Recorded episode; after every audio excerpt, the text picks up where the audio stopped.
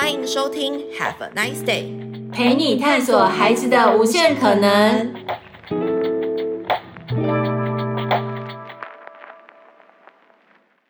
欢迎收听 Have a nice day 聊亲子，我是今天的主持人，我是 Coco 老师。这个系列呢是 Coco 老师的亲子观察，而今天我们邀请到的伙伴非常的特别，我想问问现场或是在听众的大家，日本滑雪跟带孩子去日本玩，是不是在你今年或明年的选项呢？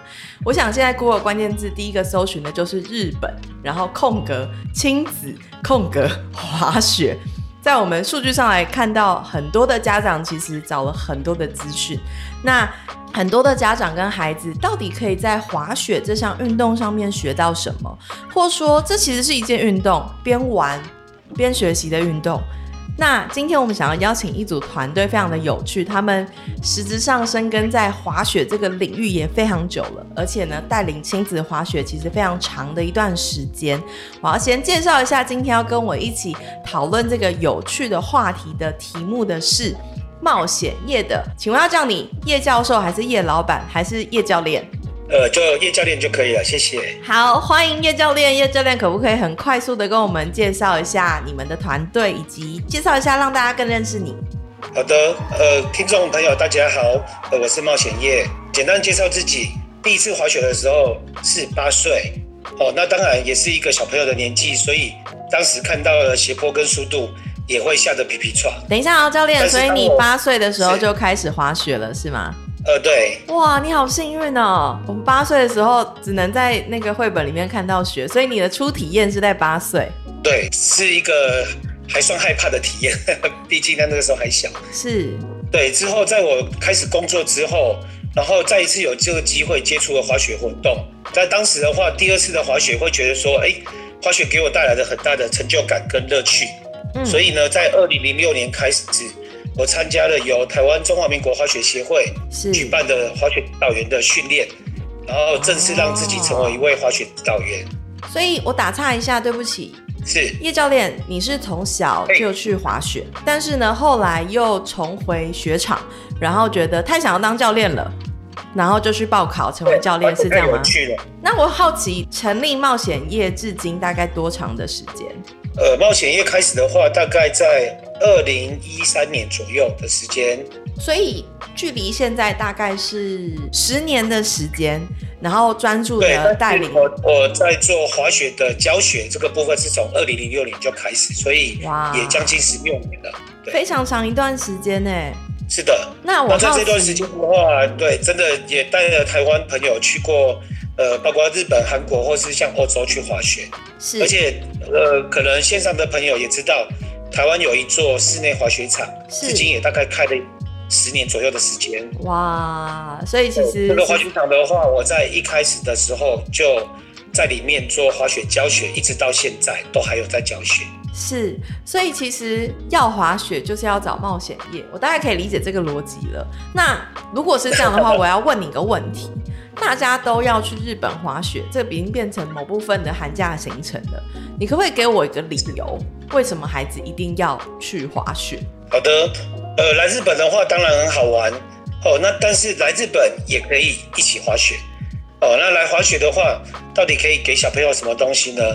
基本上小朋友本来就喜欢户外的活动嘛，是年纪轻的小朋友的话，本来就是需要大量的一些身体的活动的行程。是，但是在滑雪当中，还可以让小朋友得到信心、得到勇气、得到成就。嗯，那我觉得，既然都来旅游了，为什么不来滑雪呢？好，那我好奇问哦，就通常滑雪，因为我自己在滑雪的经验，其实是也是年纪蛮小的时候，但那时候是在温哥华，然后那时候我滑雪的经验很不好，因为就是屡次失败。然后一直跌倒，然后到最后我就放弃，但是我就是不是很好的滑雪经验。但我觉得那时候还有一个限制是有语言的障碍，因为那时候带领我们的是英文的老的教练，然后那时候我年纪也蛮小，其实有点听不太懂，但就是自己摸索。然后那时候时间也没有到很长一段时间。那我的好奇是，通常我们滑雪都要多久啊？就是滑多久？然后跟语言上会不会是一个挑战或限制？呃，这个问题的话，我分成几个部分。第一个的话，呃，从我以前的经验，台湾的滑雪旅游团，因为台湾没有滑雪，没有下雪嘛，是，所以早期的话，大家出国滑雪的话，搭配旅游的行程都是五天行程里面滑三天的雪，滑三天买两天，通常都是这样。对，对，那这样的三天的时间的话，是一个比较有系统式的学习。哦，那随着越来越多自助旅行的朋友。开始会到国外去滑雪，所以我们现在的话会是以两个小时做一个单位。嗯，可能开始的时候是大家没有接触过，先以体验的角度来进行。当对这个活动诶有产生了基本的兴趣之后，那我们就可以再来挑战四个小时，甚至说六个小时以上的课程。对，再把它做更进一步的学习。所以在两小时的时间段，它就可以学到初步吗？是的，因为您刚刚有提到说有关就是语言的隔阂的部分，那基本上我个人认为滑雪就像我们语言不通的时候一样，最主要靠的就是肢体，语言。懂，嗯，对，所以听不懂的时候就是跟着做。哎、啊，那其实滑雪的话，这个部分也是一样。但是我们如果能用中文很清晰的跟你表达每一个动作的重点的时候，我相信。Coco 老师那个时候学习就不会那么辛苦，就不会。我那时候就差没有遇到你啦，感觉就是这样的意思。但我觉得，哎、欸，换言之，那你在日本教课的时候，你是讲中文吗？呃，是的，我们这边的话，主要是针对所有的说中文的华人的朋友，对，因为毕竟在亚洲的这个部分的话。呃，实际上真的会下雪的地方也不多，就是华人的世界是，是，所以其实很实际的是，今年的寒假基本上，或说接下来要去日本，其实只要搜寻冒险夜跟 Nice 上面也有冒险夜相关。这一次特别在呃日本的滑雪的课程都可以买得到，但最重要的其实是我还是很好奇。就是你刚刚有简单的提到滑雪，它其实算是一项运动嘛，它也被纳编在冬季奥运里面其中一个项目里。那到底滑雪这件事情能教会孩子什么？当然我知道去日本就是要玩，或是就是要开心。但是我觉得还是回到比较偏教育性质来看，就是事实上滑雪的运动能教会孩子些什么呢？是第一个的话就是，呃，孩子都需要大量的体力活动，所以滑雪的话绝对是一个。呃，让小朋友很适合放电的这个活动是是。那在课程的部分来说呢，大家可以想象一下，我们所谓的滑雪，当然是站在一个斜坡上往下滑。对哦，不是像过溜滑梯一样的感觉，是您实际站在你的这个操作的，不管是雪橇或是滑板，是。然后你要对着一个斜坡往下滑下去，所以它会产生的速度。那我们在做这个运动的时候呢，最重要的就是要有面对克服困难的勇气。嗯，对，所以呢，我们从不会，因为不会，所以要学习。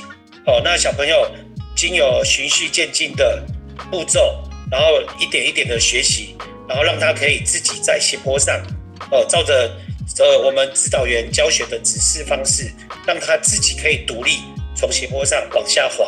从一开始的时候，你可以看到小朋友他的眼神看到斜坡。是害怕的，嗯，但是当他自己滑下斜坡之后，他的眼神充满了自信跟成就。我觉得这个是这项运动它可贵的地方。哎、欸，那我很好奇，就是因为我看过一些故事，就是孩子在那个山顶，就是预备要崩溃哭了，但滑下去是很开心的。因为我觉得那个制高点要面对的恐惧是蛮明明确的，那个恐惧是未知，那个恐惧也是我到底。滑下去会发生什么事情？会不会跌倒？会不会怎么样？那我的好奇是你，你可不可以跟我们分享有没有一些有趣的故事？呃，我觉得滑雪这个运动的话，就像 Coco 老师所说的，不只是小孩子会害怕，连大人大人也会吧？尤其是 大人害怕比例是不是比小孩高？越大的话，越知道什么叫做恐惧。是、哦啊，所以有时候小朋友反而是比较容易就哎克服了之后就放手就冲了。哦，对。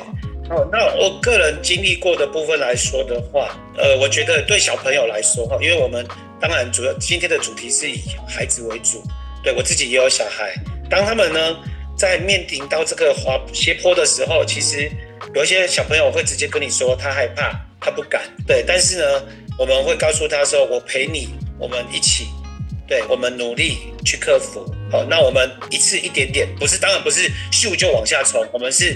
一点一点的慢慢往下移动，对。那但是当他发现说他开始可以控制他自己不会没有那么害怕的时候，他愿意自己尝试去做。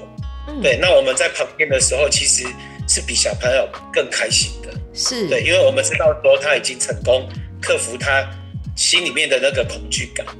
我觉得从刚刚对话里面，我们先厘清一件事情，就是大人其实比小孩还要恐惧。如果是亲子滑雪的话，可能站在山顶上没有滑雪经验的，害怕的是妈妈本身自己很错，想说完蛋了，不知道会发生什么事情，是吗？然后第二个是小孩其实对于恐惧的经验值没有成人多，所以其实他们越小学滑雪其实是好的，对不对？是的，呃，其实我们早期在台湾滑雪运动还没有这么兴盛的时候，是在台湾会滑雪的朋友，多数都是在国外的留学生或是。小留学生，嗯，所以他们知道说，呃，我们可以了解说，在国外的话，他们是从小就在培养这样的运动，对，哦，那当然，对我们台湾的朋友来说，如果我们有一些家长是。精英式的在培养小孩的话，那我更觉得从小就要让小朋友来学习滑雪。了解，呃，跟国际接轨吧，哈。应该是说滑雪也是一个交朋友的方式啊。如果其实啊、呃，很多的家长对于孩子在于是一个社交方式，是是是，国际运动上来说，这可能是一块。但我我的好奇啊，跟我觉得最棒的一个练习，其实是最难的，其实是跌倒再站起来。我觉得不管是滑雪或滑冰，他必须克服的其实是这件事情，而且。它是一个很个人性的运动，相较我觉得运动来说都是很个人性的，除非是团体运动。但我觉得滑雪相较又更个人。那我的好奇是，滑雪课是要怎么样培养孩子信心？跟如果是一个孩子在学习的过程中，你们会用什么样的说话方式去鼓励孩子？能不能够帮我们演绎一下？演绎一下，了解。呃，简单的说，呃，在台湾的话，很喜欢称我们的运动老师。称作教练是，对。那我们所谓对教练的定义，哦，就是所谓的教练，就是我们可以看到参加奥运比赛的选手，他背后在指导他从事训练的这个才叫做教练。对。所以我们的角色其实是叫做指导员，我们带领的大家去入门，去了解，去喜欢上这个滑雪运动。所以我们喜欢称之叫做滑雪指导员，不是滑雪的教练。嗯嗯。理解。对，那遇到了一位朋友哦，像 Coco 老师，或是说可能来一位第一次初体验的妈妈或小朋友，我们都是以鼓励性的方式，好、哦、让他愿意去尝试、去努力，让他去做。所以呢，呃，跌倒了，我们就会跟他说没关系，再一次。然后他有开始做出我们想要让他做的动作了，你很棒，你是会了，对，然后来再加油，我们一起往下滑，嗯，对，滑下去之后。你太棒了，然后我们可能会一起击掌做个 high five，让小朋友了解说，哎，我们为了他这一次的这个达成目标，然后我们一起也为他喝彩。理解，我这样听起来其实就是一个正向跟温柔对待的方式。你知道为什么会问这个问题吗？因为我觉得很多的运动，当然就回到教练模式跟逻辑，很多的父母可能会希望说，哎，我的孩子要专精，或是我孩子要在这件事情上有成效，因为毕竟钱都花了。那但我觉得滑雪又是一件很有趣的事情，它其实跟未来的兴趣或者是他的习惯会变成一种养成，或者是它会变成一种，因为我喜欢这个状态跟氛围，跟这个指导员或教练提供给我的感受，而让我更喜欢跟愿意接受这个挑战的运动。我觉得这很不容易耶，因为它需要很多的耐心。是，呃，滑雪的运动的话。基本上，我相信他需要一定的专注跟体力，是，是对。那所以呢，小朋友在学习滑雪这项运动的话，呃，初期我觉得就是心灵的克服，嗯，好、哦，就是不不管大人或小孩，对第一次面对斜坡的时候的恐惧，然后再经过他呃愿意自己去做练习之后，然后勇于去挑战，嘿，他在这一段过程当中，我相信他可以得到他。呃，在其他的活动里面得不到的东西。假设说我们今天来日本，哦，如果就真的只是游乐园玩玩，回去的时候可能就只记得某一个玩偶很很可爱、很开心，对。是。但是滑雪这个体验的话，是回去之后可以去跟朋友、跟家人去做分享。他在他的小日记上，跟他就是寒假去哪里玩，可能写出来就是我在雪场跌倒了几次，有多痛，但是我成功了从山顶滑下去。可能这段论述就是一个他很重要的学习过程。OK，我也想问，嗯，是，我们都如果有机会的话，我们都还会帮我们参加过课程的朋友的话，也会留下一些记录、相片或影片这样子。哦，所以其实去上。冒险夜的滑雪课的话，就会得到影片跟照片，会帮大家做侧拍，对不对？对，有机会的话，因为如果大家是真的是从头到尾都紧张，那可能真的也没办法，根本就抽不出来身去拿相机嘛。理解理解。好的，我觉得很有趣。刚刚我们讲了很多关于到底滑雪可以学到什么，对于一个父母，对于一个家长，对于我们来说都是。但我要最后问冒险一个比较个人性的问题哦，因为其实你在滑雪领域其实很久了。是非常非常久的，不管是从你个人，或者是从各样面向上来看。那我想好奇问，你觉得滑雪带给你的礼物是什么？带给我的礼物，嗯，呃，我因为滑雪这件事情，呃，我个人的人生经历里面，嗯，因为先学会了滑雪，因为对滑雪产生了兴趣，然后让我有了勇气去再去国外去参加了这个打工度假的这个经历，嗯，对。那我觉得说滑雪带给我的就是一个。面勇勇于面对挑战，是，对这个对我的这个人生，包括为什么今天这个名称取错叫做冒险夜，是，我觉得都是因为有这个滑雪的历练带给我这样的一个名字。理解，所以其实让你的带领你的孩子去日本，不只是呃我们既定或是知道的游乐园行程，更有一个选项是你可以带领孩子在一个自然的环境里面挑战跟冒险，去面对很多的未知，跟透过这场体验，最重要其实是老师、教练以及你。陪伴孩子对话的过程，让他成为一个更勇敢的人。而冒险夜的各样体验课，特别是日本汤泽系列，在 Nice Day 的平台上都买得到。欢迎各位家长，如果今年啊、不管是寒假期间，或者是接下来的时间，你要带孩子去日本的话，都可以上 Nice Day 去搜寻冒险夜的课程。那今天呢？我觉得最重要的礼物是要让爸爸妈妈知道一件最重要的事情，就是滑雪其实是挑战你的孩子跌倒再站起来的一个快速方法。更重要的事情是练习专注的可能。最后，请问冒险有没有一句话想要鼓励爸爸妈妈的？只有一句话的话，我希望爸爸妈妈一跟着小朋友一起来参与滑雪的活动。对，因为这项活动的话是可以凝聚全家人的感情。你们白天。在滑雪场一起摔倒，一起挑战斜坡。晚上的时候，大家有共同的话题可以围绕。所以我身边有很多的家庭，小朋友都是从小到大的话，都跟着家人每年都出来滑雪。所以也希望家长大家也愿意一起来尝试。太棒了！最重要的事情其实是一起创造一个精致、很棒的回忆。那我们今天的节目就到这边喽。大家记得记得，刚刚听到所有的讯息，在 Nice 上面通通都能够体验得到，而且订阅得到。那最后只好邀请大家一起去日本找冒险夜喽。